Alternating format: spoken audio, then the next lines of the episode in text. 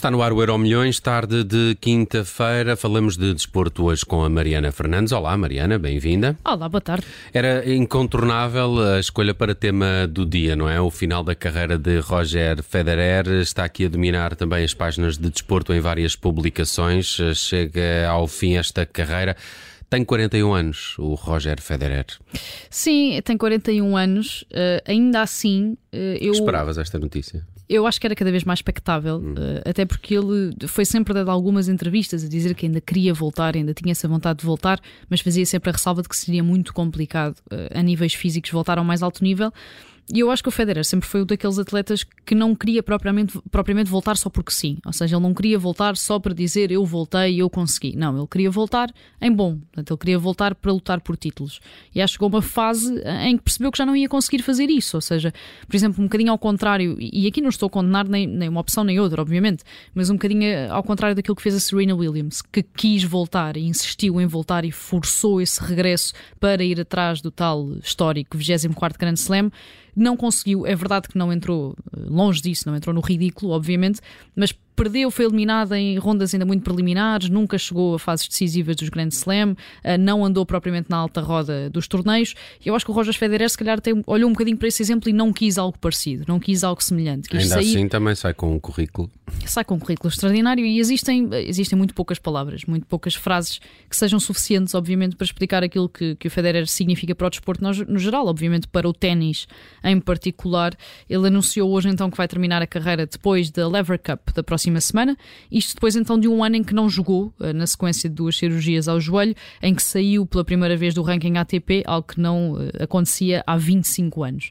Agora despede-se então aos 41 anos, como dizia-se, e nota-se então nesta publicação que ele faz eh, hoje nas redes sociais que não é propriamente um adeus conformado, ou seja, não é um adeus que surge porque ele acha que chegou à altura certa, é um adeus motivado pelos problemas físicos, por essa necessidade de ouvir aquilo que o corpo lhe tem dito e que continua a dizer, e ele diz precisamente isso, que chegou a uma conclusão uh, que o corpo já não aguenta continuar ao mais alto nível.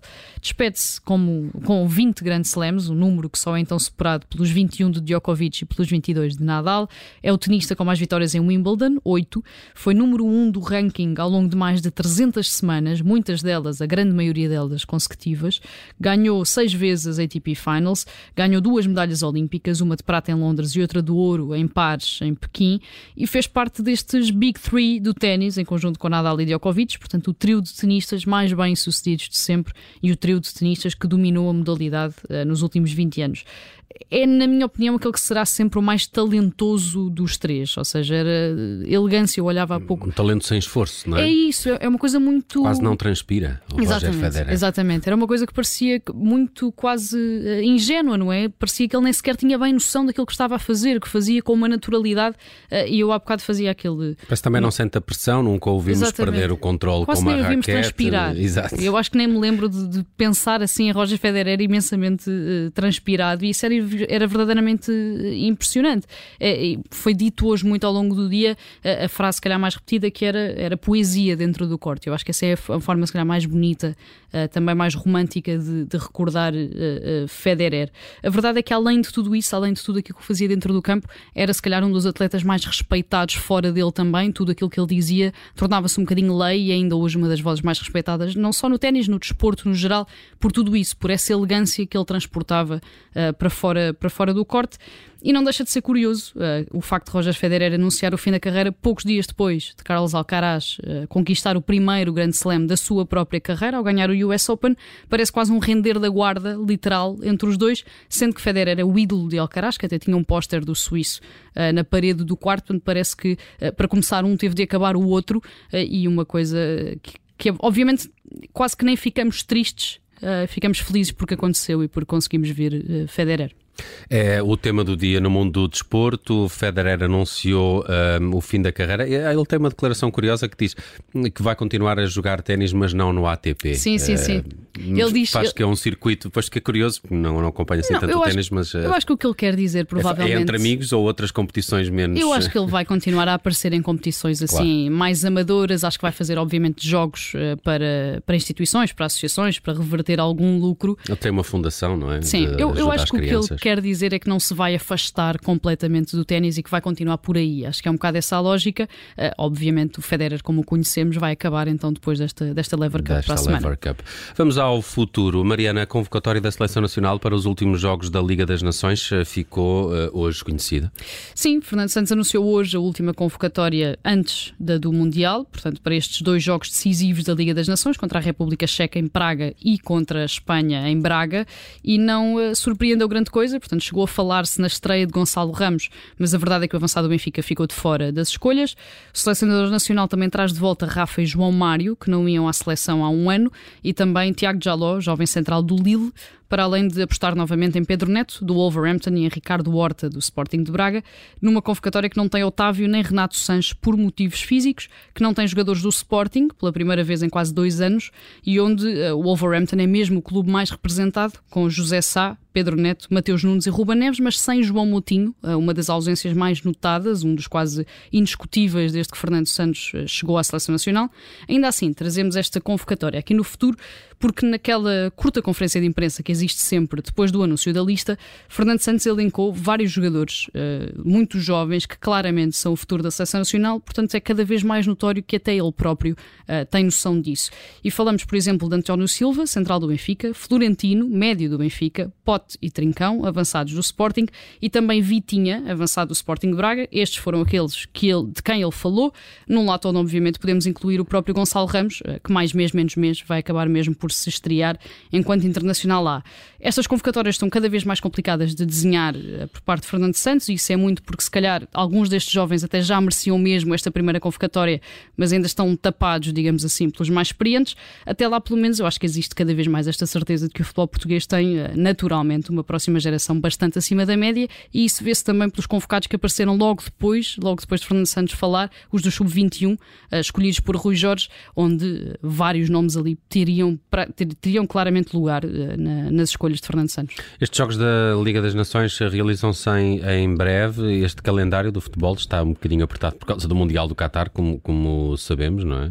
Sim, os jogos são já agora no final de setembro, são separados por muito poucos dias. Portanto, Portugal vai à República Checa eh, jogar, com, jogar eh, em Praga com a República Checa e depois então recebe Espanha em Braga. São jogos decisivos porque Portugal está nesta altura no segundo lugar uh, do grupo 2 da Liga A da Liga das Nações e como sabemos, esta é uma liga onde para se ir à Final Four, para se ir à meia final é preciso ganhar o grupo. Portanto, uhum. Portugal tem de ganhar a República Checa e tem de ganhar também a Espanha uh, para passar para o primeiro lugar do grupo e para ir então a essa Final Four. Recordando que Portugal foi o primeiro vencedor desta Liga das Nações em 2019 uh, no Estádio do Dragão, na altura com uma vitória na final frente aos Países Baixos. Temos uma recordação do dia no mundo do desporto e hoje vamos aqui à última vitória do Benfica em Itália. Uh, foi em 1997 num jogo contra a Fiorentina.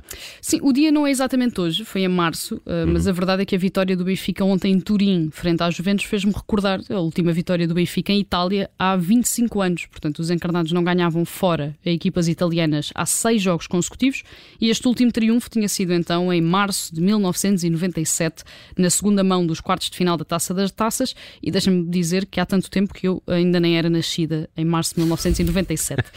Eh, o treinador da Fiorentina era Cláudio Ranieri, eh, o treinador do Benfica uh. era Manuel José e os encarnados ganharam 1-0 com um gol de Edgar ainda na primeira parte.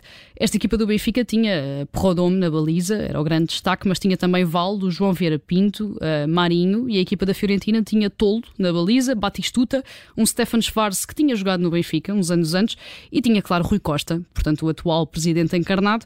Não foi nesta eliminatória que Rui Costa fez aquele golo uh, mítico em que acaba em lágrimas depois de marcar ao uhum, uhum. Benfica. Isso tinha sido uns meses antes, na apresentação uh, do Benfica aos sócios, portanto no início desta temporada 96-97, num jogo da luz que acabou até empatado 1 a 1.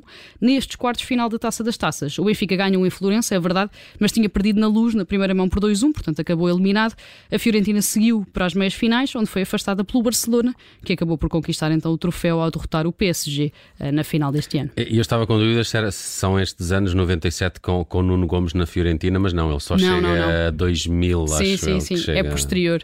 Nesta altura era só, era só, com muitas aspas, mas era Rui Costa, Rui Costa, e Batistuta, essencialmente. E chega. E chega bem os dois grandes mágicos uh, da Fiorentina. Muito bem, está feito o Euro Milhões desta quinta-feira. Falamos de desporto na tarde, em direto, sempre antes do Jornal das Sete, edição de hoje com a Mariana Fernandes. Obrigado, até amanhã, Mariana. Até amanhã.